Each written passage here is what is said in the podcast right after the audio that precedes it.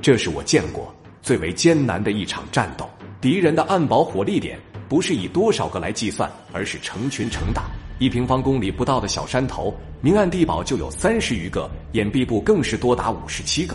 重机枪不是按人手分配，更不是按排班发放，而是每个战斗位一挺。所以他们在撤逃时，往往丢下手中的武器，撒腿就跑。跳到另一个战斗位后，马上就能形成新的战斗力。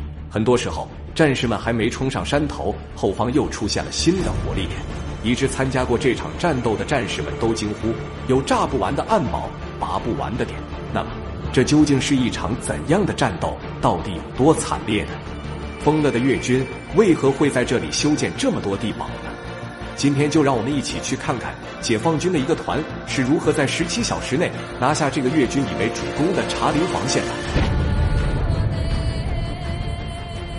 制作视频不容易，您的支持是我们的最大动力，请长按点赞并关注支持下。我在这里先谢谢各位朋友了。前面我们讲到，四十一军幺二三师的三六八团在二十分钟的炮火准备后，二营与三营。同时，从东西两侧向八姑岭发起突击，仅用了两个小时，就拿下了八姑岭与八达岭外围的几十个阵地。山头上的越军都被压缩在十二、十三、十四与三零二号高地上，但高地上的越军并没放弃，他们相互依托，利用战斗地形的狭窄与火力上的优势，直接打到进攻的战士们毫无脾气，一度对峙长达五个多小时。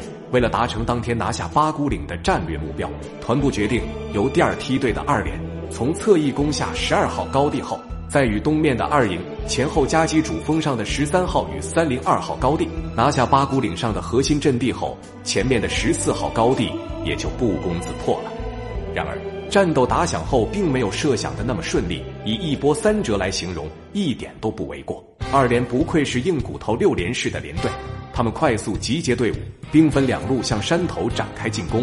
一路由廖指导员与陈副连长带领的一二排向十二号高地发起进攻，三排则在冯连长的带领下向三零二号高地运动，主要是以火力压制高地上的越军。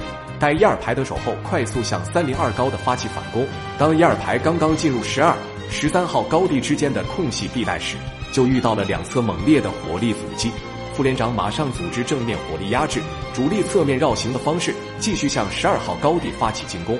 而就在此时，意想不到的事情发生了：后方的二零二号高地上竟然有火力点突然复活，一阵强势的火力输出，多名战士中弹倒地，一排长也不幸受伤。所幸火箭筒手眼明手快，用火箭筒一个抵近射击打掉了这个火力点，得到喘息的战士们一个冲锋，就拿下了十二号高地的前沿堑壕。